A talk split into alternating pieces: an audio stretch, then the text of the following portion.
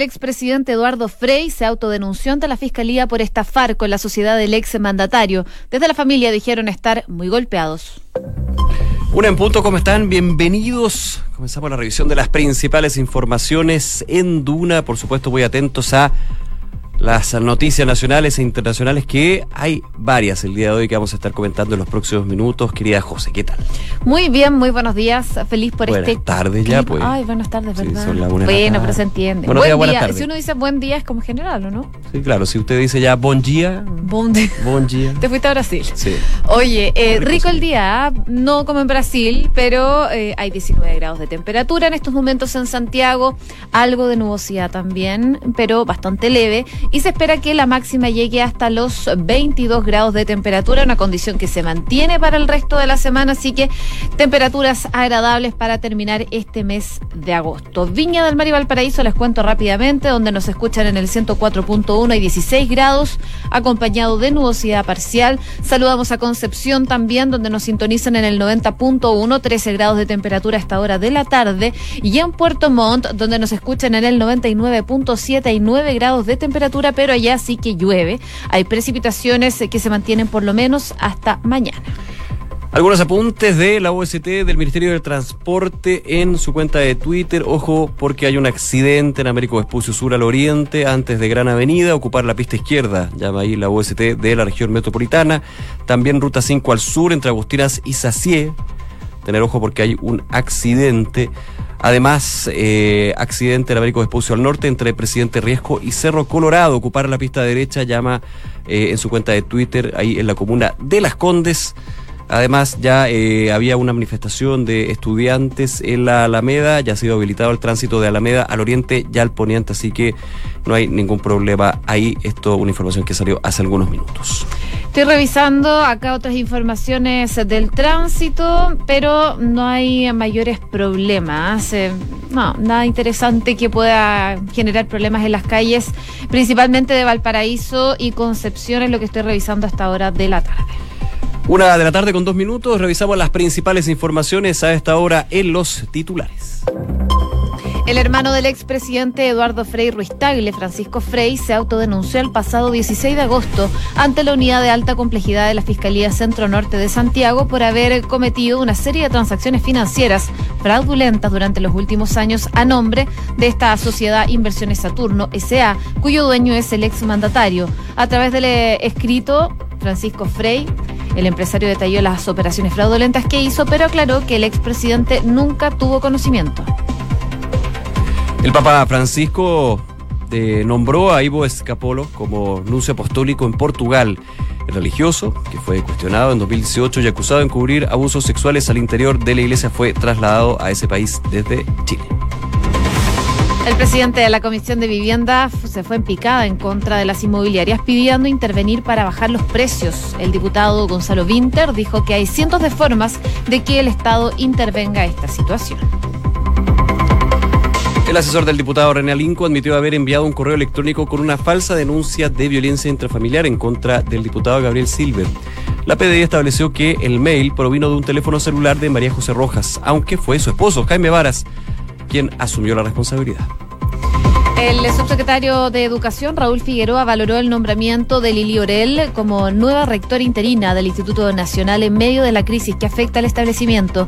Figueroa dijo que confía en las capacidades de Orel, quien estará a cargo de la, del Instituto Nacional hasta marzo del año 2020. El presidente de Italia encargó a Giuseppe Conti formar gobierno. Ambas autoridades se reunieron en el Palacio del Quirinal en Roma para conversar acerca del proceso. Y ahora el premier italiano deberá estudiar y analizar el escenario político al que se enfrenta para luego informar al jefe de Estado si es posible o no realizar la tarea que le encomendó.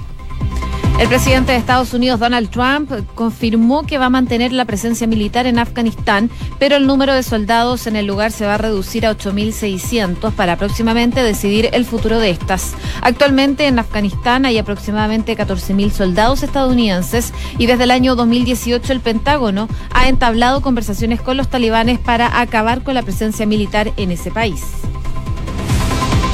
El gobierno de Colombia cree que el video en que las FARC anuncian el retorno a la lucha armada se grabó en Venezuela.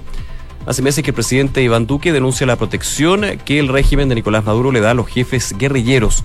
Incluso informes de inteligencia aseguran que sus últimas reuniones ocurrieron en el país, controlado por el chavismo. Más de un millón de británicos firmaron la petición en contra del cierre del Parlamento por el Brexit. Los legisladores intentarán a contrarreloj aprobar una medida que evite una salida de Europa sin acuerdo. La economía brasileña creció un 0,4% en el segundo trimestre de este año, evitando así la recesión. La expansión respecto a los primeros tres meses de 2019 estuvo asegurada por la industria y los servicios, que compensaron una contracción de la agropecuaria, que cayó un 0,4%.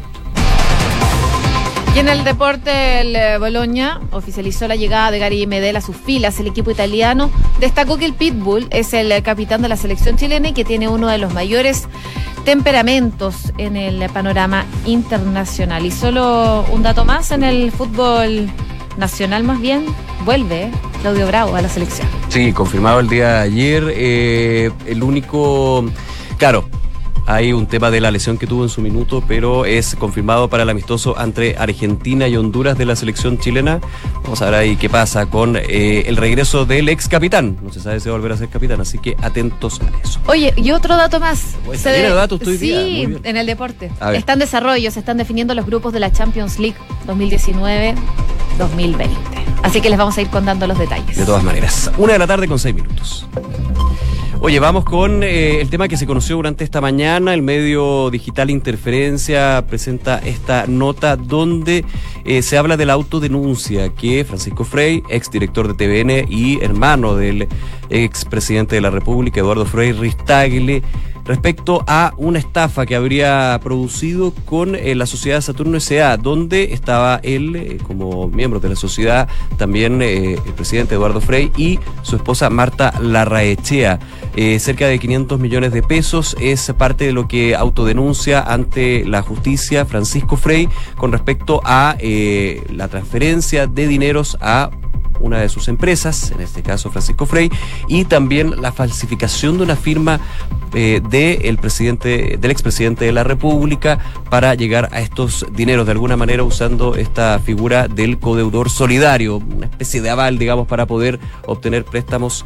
Una situación bien complicada. El día de hoy hubo un comunicado por parte de la familia eh, Frey Larraechea. En estos minutos el expresidente está en Asia. Recordemos que él es embajador pleno, pleno Sí, es una palabra potenciario, perdón, pleno potenciario de eh, Chile en el Asia Pacífico, muy metido también el tema de APECA, que va a ser a fin de año, eh, y eh, una declaración bien dolida por parte de la familia por esta autodenuncia que se conoce el día de hoy. Así es, según este escrito que presentó ante el persecutor, los ilícitos ascenderían a un total de 496 millones de pesos para ser exactos en instrumentos como letras y también pagaré, aunque según dijo, lo habría hecho sin el consentimiento como tú decías, de su hermano Eduardo Frey. Por supuesto, esto ha generado consecuencias. El día de hoy conocimos una de ellas que viene por parte de su partido, donde él es militante, la democracia cristiana, en el marco de toda esta polémica que está envolviendo a la familia Frey, luego de que se diera a conocer que Francisco, hermano del expresidente, se autodenunciara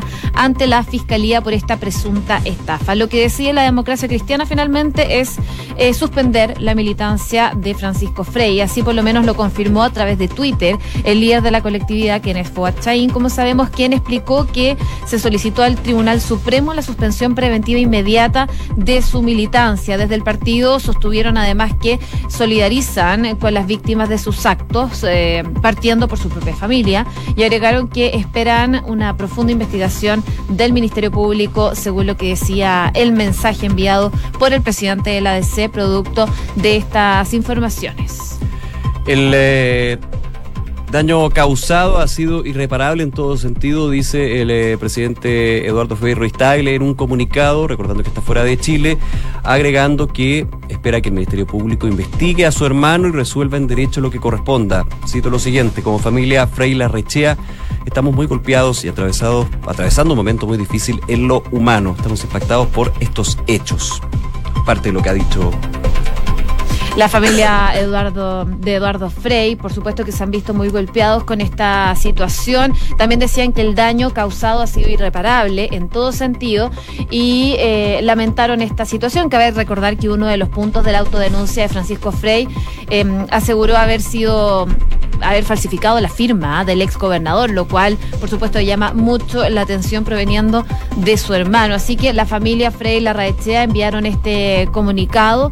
Eh, aseguraron que como hombre público en todos los cargos que le tocó desempeñar siempre puso un bien común por sobre el bien personal. Así que lo que esperan, sobre todo por parte del ex presidente Eduardo Frey, es hacer valer todos los derechos que como afectados nos reconoce la ley. Así que es parte de las informaciones que se conocen a esta hora, producto de esta autodenuncia que hace el hermano del ex mandatario Francisco Frey, que se denuncia ante el Ministerio Público. Claro, un hecho a conocer hoy por el medio digital interferencia.cl y que por supuesto ha tenido reacciones de distintos tipos, como tú decías ya, una reacción política por parte del partido de Francisco Frey, exdirector de TVN, que es suspender su militancia uno entendiendo a conocer todos los hechos, pero aquí hay una autodenuncia, o sea, partiendo por que hay una declaración con respecto al ilícito provocado y evidentemente también eh, lo que fue el comunicado por parte de la familia Frey Larraechea con respecto a esta estafa. Muy complicado. Eh, considerando no solamente eh, la figura pública que es Eduardo Frei Ruiz sino también Francisco Frey. También. Francisco Frey también, una figura pública, independiente. La, si uno llega a una estafa o no, si uno es público o no, no importa, pero aquí eh, hay varios ribetes bien complejos y que complican la situación, por un lado, del de, eh, presidente, por esta denuncia, evidentemente. Y nos imaginamos que también a nivel familiar, pero eso ya es del ámbito privado, por supuesto. Una de la tarde con 11 minutos.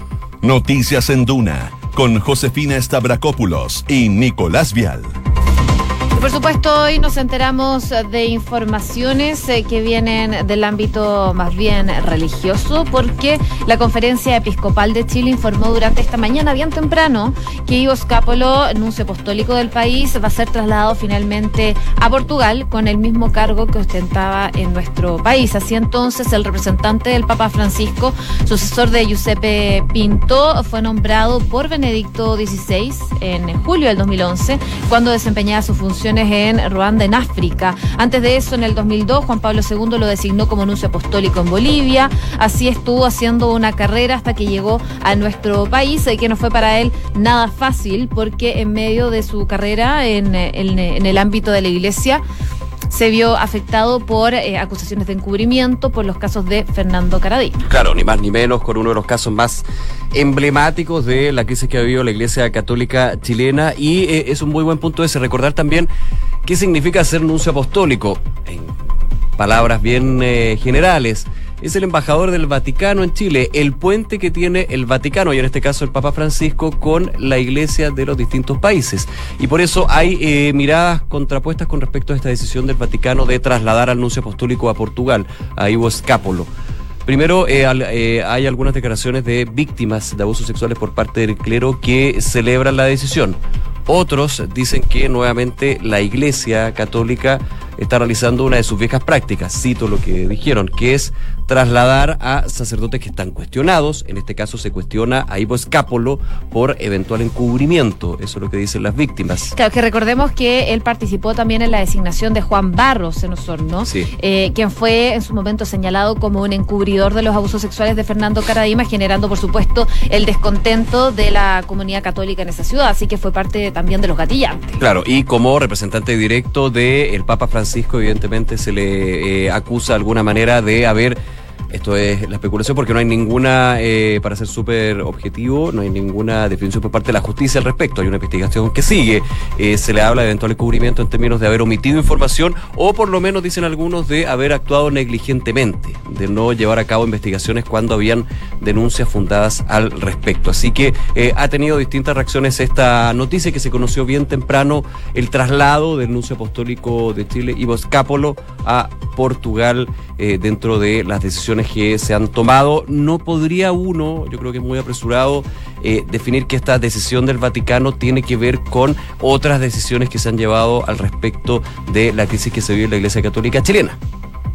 es muy apresurado y no hay una argumentación por parte del Vaticano más acabada respecto a por qué el traslado de Ivo Escapola a Portugal. Pero muchos están indicando que por lo menos la suspicacia lleva a eso, de que están eh, moviendo a alguien que está cuestionado para de alguna manera eh, sacarlo de, de lo que es la crítica pública y de eventuales problemas. Eso es lo que desde los críticos de la iglesia se está dando y evidentemente la suspicacia que se da con este tipo de medidas en todos los hechos que se han vivido con este y otros hechos terribles, por supuesto, que tienen que ver con el clero de la Iglesia Católica chilena y no solamente chilena, sino A nivel mundial. a nivel mundial.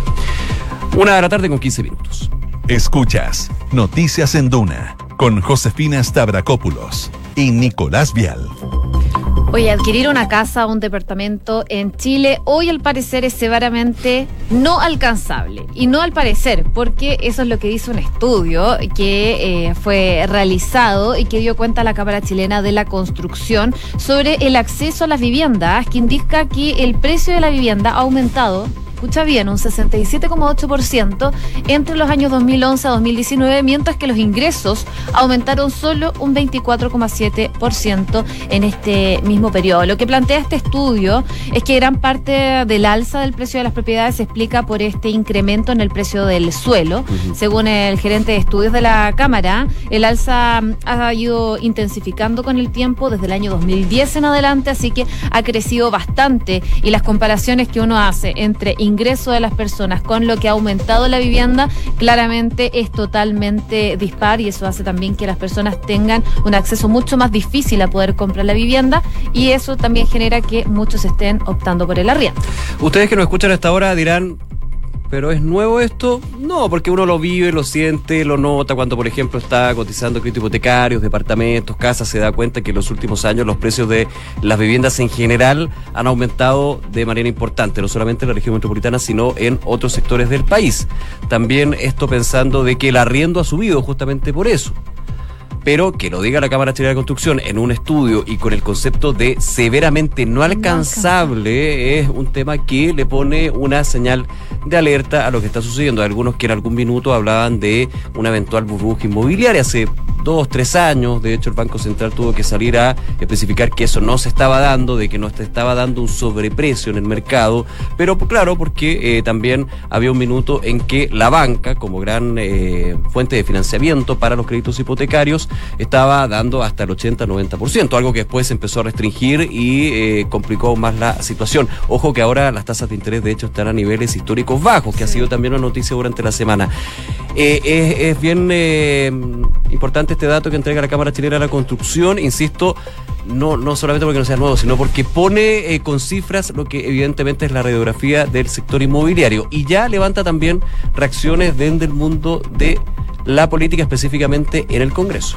Así es, eh, habló el diputado Gonzalo Winter, quien eh, es el presidente de la Comisión de Vivienda, y se fue de alguna forma en picada en contra de las inmobiliarias por estos altos presos, precios, digo, principalmente en Santiago, pero no solo en Santiago, sino, sino que también en otras partes de Chile, que ha visto en este aumento de precio que incluso hacen que Santiago se compare con ciudades como Toronto, Santiago en Estados Unidos, que son conocidas por ser ciudades bastante caras. Bueno, lo que decía el eh, parlamentario eh, del Frente Amplio es que eh, hay que hacer algo al respecto y dice que hay cientos de formas de que el Estado intervenga en esta situación.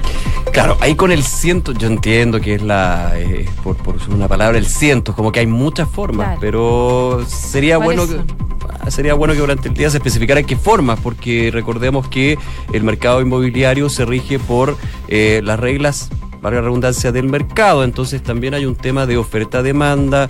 Eh, está desde el Estado lo que se puede, yo estoy pensando a la rápida, ¿eh? desde el Estado se puede aplicar, por ejemplo, lo que ha sido este programa de integración social que se está buscando implementar desde el Ministerio de la Vivienda, que es construir, por ejemplo, edificios donde se deje una cuota de departamentos eh, a precios más bajos para eh, la inserción social y eso le da un beneficio ya sea tributario, por ejemplo, a las constructoras inmobiliarias. Esa es una forma, pero así cientos de formas no, no lo sé. La otra forma sería intervenir en el mercado, pero eso iría en contra de todo el sistema actual y no creo que el gobierno esté en esa idea. Así que, pero obviamente lo dice el presidente de la Comisión de Vivienda y de hecho valoró el estudio a Gonzalo Sí, lo valora. Lo, dice, el problema es que nosotros creemos es que la Cámara Chilena de la Construcción y el sector inmobiliario es parte fundamental de la producción de esta crisis, del aumento de los precios. Vinter eh, las emprendió especialmente en contra de las ganancias que han tenido estas empresas con este boom inmobiliario de las últimas décadas. Dice que el sector privado dijo que los precios han subido básicamente por la escasez de suelo para edificar y por el IVA a la construcción aplicado que fue aplicado a la tributaria del 2016. Y dice que eso también pudo haber afectado entonces a esta situación del alza de los precios. Sí, aquí eh, hay otra frase relevante del presidente de la Comisión eh, de Vivienda de la Cámara que dice, nosotros estamos proponiendo que hagamos políticas públicas y por eso también llamamos lo que fue los dichos del diputado Winter, políticas públicas para bajar el precio de la vivienda, para ponernos del lado de la gente que está de allegada y que se está yendo a campamentos. Claro, porque aquí eh, cuando se dice que eh, los precios de las viviendas en Chile son severamente inalcanzables, te da una señal de alerta con respecto a lo que se podría generar eh, hoy y en los próximos años con una población que está buscando justamente techo y tiene que vivir en algunos casos de allegada justamente porque los precios no alcanzan. Hay una política habitacional, hay distintas formas, pero él habla de cientos de maneras, de alguna manera, solucionar este problema. Oye, en todo caso, este estudio eh, le preguntan a un experto de la Cámara la posibilidad de cómo bajar los precios. También se preguntan esta situación y dicen desde la Cámara Chilena de la Construcción que una posibilidad es tener una planificación urbana integrada a largo plazo, una densificación equilibrada y una nueva política de arriendo podrían ser parte de las medidas para que bajen los precios. Claro, uno sumando dos más dos diría que la forma más eficiente de bajar los precios es aumentando la oferta, porque la demanda sigue, sigue alta sigue alta. Entonces, pero eh, aumentar la oferta significa construir más edificios, significa una planificación urbana, por ejemplo, aumentar la altura de que tienen algunas comunas de Santiago bueno, por ejemplo, algunas la han aumentado. Vitacura antes eran en algunos sectores hasta cuatro pisos, ahora le han subido algunos hasta seis. Sí, pero acuérdate que en algún minuto en Vitacura, en ese caso, querían llevarlo hasta 15 y, organizaciones de vecinos tuvieron que, intervenir ahí. Hacer el paralelo con el. No me acuerdo, fue una pelea. Pero es una discusión, es una discusión bastante larga que se puede dar ahí entre vecinos, la, la comuna. Así es, así que interesante el dato que entrega la Cámara, también eh, las reacciones desde el Congreso, la Comisión de Vivienda, vamos a ver ahí cómo se va también eh, analizando este tema de lo severamente inalcanzable que son las viviendas en nuestro país. Una con 22. Escuchas Noticias en Duna con Josefina Stavrakopoulos y Nicolás Vial. Oye, solo un dato, me dicen que perdió Garín en el tenis. Mal dato, pero. Mal dato, pero había que, darlo. Hay que darlo, sí, está bien. Lástima. Bueno, pero un día se gana, otro día se pierde. Les contamos más detalles en los titulares. Así es. Oye, eh, vamos a Colombia unos segunditos porque el día de hoy se dio a conocer este video donde uno de los líderes de este grupo de las FARC llama nuevamente a tomar las armas luego de tres años de eh, paz, una tensa paz, podríamos decir, aunque sea muy cliché lugar común, pero efectivamente esto tras la firma de los acuerdos en La Habana con lo que fue en su minuto el gobierno de Juan Manuel Santos, luego eh, las críticas que se dio en algún minuto por eh, la posibilidad de indultar a miembros de la FARC y también lo que era la presencia parlamentaria política en el Congreso. Bueno, el día de hoy eh, se entrega este video donde una parte de la FARC, porque Timochenko, que es otro de los líderes de la FARC, está, dice que no está de acuerdo con eso, habla de tomar nuevamente las armas eh, y principalmente ir a la batalla contra la oligarquía. Así es. Bueno, hubo declaraciones por parte del gobierno de Colombia que cree que el video que fue difundido y conocido el día de hoy, grabado por la FARC anunciando este retorno a la lucha armada, dice que se grabó en Venezuela.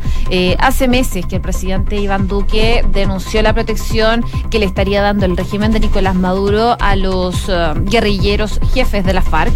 Eh, informes de inteligencia también están asegurando que sus últimas reuniones ocurrieron en este país controlado por el chavismo, así que dice que hay eh, un cierto sector que se está resguardando con el gobierno de Nicolás Maduro, principalmente en Venezuela. De hecho, un diario colombiano explica que mm, fuentes de las fuerzas públicas confirmaron que se tuvo conocimiento de una primera reunión de Iván Márquez, el Paisa y Romaña en mayo de este año en territorio venezolano. Al menos dos o tres veces se reunieron en el país vecino, muy seguramente para concretar una nueva alianza criminal. Es lo que destacan los medios colombianos respecto de este anuncio que hace una parte de las FARC. Sí, eh, habló uno de los firmantes del acuerdo. Estamos hablando de Juan Manuel Santos. Recordemos que fue ganador del Premio Nobel de la Paz en 2016, justamente por estas tratativas, y eh, arremetió con todo. Voy a leer el tuit, lo hizo a través de redes sociales. Dice el expresidente de Colombia, el 90% de las FARC siguen el proceso de paz. Hay que seguirles cumpliendo. A los desertores hay que reprimirlos con toda contundencia. La batalla por la paz no se detiene, reprimirlos. Usa un concepto eh, totalmente fuera de lo que son acuerdos de paz o llamados a el diálogo. Es bien complicado, pero se va con todo y da un dato, por lo menos desde su óptica, que expresidente de Colombia y uno de los que es, con los que se fraguó este acuerdo con los líderes de la, de la guerrilla colombiana, habla de que solamente el 10% estaría desertando y finalmente sería eh, quienes están presentándose en este video para el llamado a tomar las armas nuevamente. Yo hablaba, claro, que hubo también una declaración de Timochenko, otro de los líderes de la guerrilla, que señalaba que no estaba de acuerdo con esto. Entonces, evidentemente, la FARC hay una división, pero eh, preocupa lo que puede ser, eh, ojalá que no sea así, hechos de violencia debido a esta fractura que se da en la guerrilla de la FARC y eh, también lo que se suma, lo que no se ha podido lograr, que es un acuerdo con la ELN el Ejército de Liberación Nacional, que es la otra facción guerrillera que existe en Colombia, una cosa histórica. Así que Santos eh, critica con fuerza esto, vamos a ver qué pasa entonces con la situación de Colombia. Una de la tarde con 26 minutos, revisamos los principales titulares de este día jueves. El hermano del ex presidente Eduardo Frei Ruiz Tagle, Francisco Frey, se autodenunció el pasado agosto ante la unidad de alta complejidad de la Fiscalía Centro Norte de Santiago por haber cometido una serie de transacciones financieras fraudulentas durante los últimos años a nombre de la sociedad Inversiones Saturno SA, cuyo dueño es el ex mandatario. A través de un escrito, Francisco Frey, el empresario, detalló las operaciones fraudulentas que hizo, pero aclaró que el expresidente nunca tuvo conocimiento. El Papa Francisco nombró a Ivo Scapolo como nuncio apostólico en Portugal. religioso fue cuestionado en 2018 en nuestro país y acusado de encubrir abusos sexuales al interior de la Iglesia Católica. El subsecretario de Educación Raúl Figueroa valoró el nombramiento de Lili Orel como nueva rectora interina del Instituto Nacional en medio de la crisis que afecta al establecimiento. Figueroa dijo que confía en las capacidades de Orel, quien estará a cargo del Nacional hasta marzo del 2020. El presidente de Italia encargó a Giuseppe Conte formar gobierno. Ambas autoridades se reunieron en el Palacio del Quirinale en Roma para conversar acerca del proceso y ahora el premier italiano deberá estudiar y analizar el escenario político al que se enfrenta para luego informar al jefe de Estado si es posible o no realizar la tarea que le encomendó. Y más de un millón de británicos firmaron la petición contra el cierre del Parlamento por el Brexit. Los legisladores intentarán a contrarreloj aprobar la medida que evite una salida de Europa sin acuerdo. Ya se lo contábamos, eh, desgraciadamente perdió Cristian Garín, el chileno cayó frente a Alex Demleona en tres sets y se despidió del cuadro de singles del US Open. Lástima, pero bueno, ahí para otras. ¿Y se acuerdan que también les dije que estaba el sorteo de la Champions League? Sí. Bueno, ya hay algunos resultados. El PSG se va a enfrentar al Real Madrid y el Barcelona integrará el grupo de la muerte. Ya lo está retando, nos tenemos que ir, pero